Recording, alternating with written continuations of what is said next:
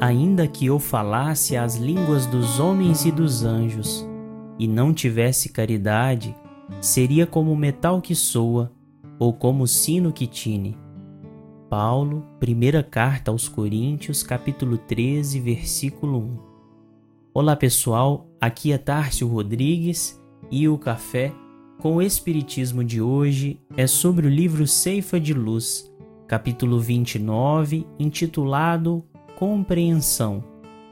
Psicografia de Francisco Cândido Xavier, onde Emmanuel comenta a carta de Paulo aos Coríntios, dizendo: Parafraseando o apóstolo Paulo, ser-nos-á lícito afirmar, ante as lutas renovadoras do dia a dia, se falo nos variados idiomas do mundo, e até mesmo na linguagem do plano espiritual, a fim de comunicar-me com os irmãos da terra e não tiver compreensão dos meus semelhantes, serei qual gongo que soa vazio, ou qual martelo que bate inutilmente.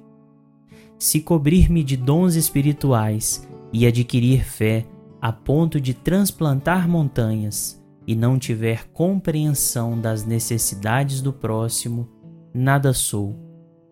E se vier a distribuir todos os bens que acaso possua, a benefício dos companheiros em dificuldades maiores que as nossas, ou entregar-me à fogueira em louvor de minhas próprias convicções e não demonstrar compreensão em auxílio dos que me cercam, isso de nada me aproveitaria.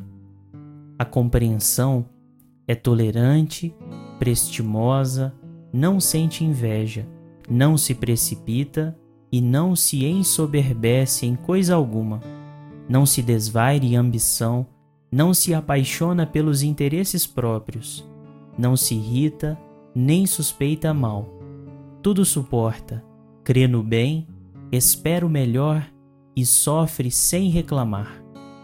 Não se regozija com a injustiça, e sim procura ser útil em espírito e verdade. Emmanuel nos relata no livro Paulo e Estevão de que Simão Pedro afirma espontaneamente a Paulo que as epístolas deviam ser consideradas mensagens de inspiração direta do Cristo, dada a profundidade dos ensinos e exortações que possuem. Neste diálogo de Emmanuel com a carta aos Coríntios, chamada por muitos de hino à caridade, temos a compreensão como a face essencial do amor prático, da caridade verdadeira.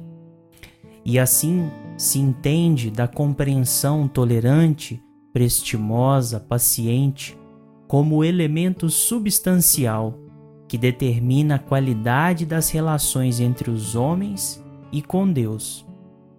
Por isso não bastam apenas o conhecimento, a vontade ou a contribuição mecânica na ação social. A compreensão demanda a tolerância e a utilidade. Ela pede que de alguma forma os nossos talentos sejam convertidos em expressões da graça divina na vida do próximo, compreendendo que a dádiva é via de mão única que não espera recompensas, é simplesmente a oferta dada ao Senhor da vida, que multiplica tudo quanto foi ofertado. Como conclui Emmanuel, de todas as virtudes permanecem por maiores a fé, a esperança e a caridade. E a caridade, evidentemente, é a maior de todas. Entretanto, urge observar que, se fora da caridade não há salvação, sem compreensão, a caridade falha sempre em seus propósitos, sem completar-se para ninguém. Fiquem com Deus e até o próximo episódio do Café com o Espiritismo.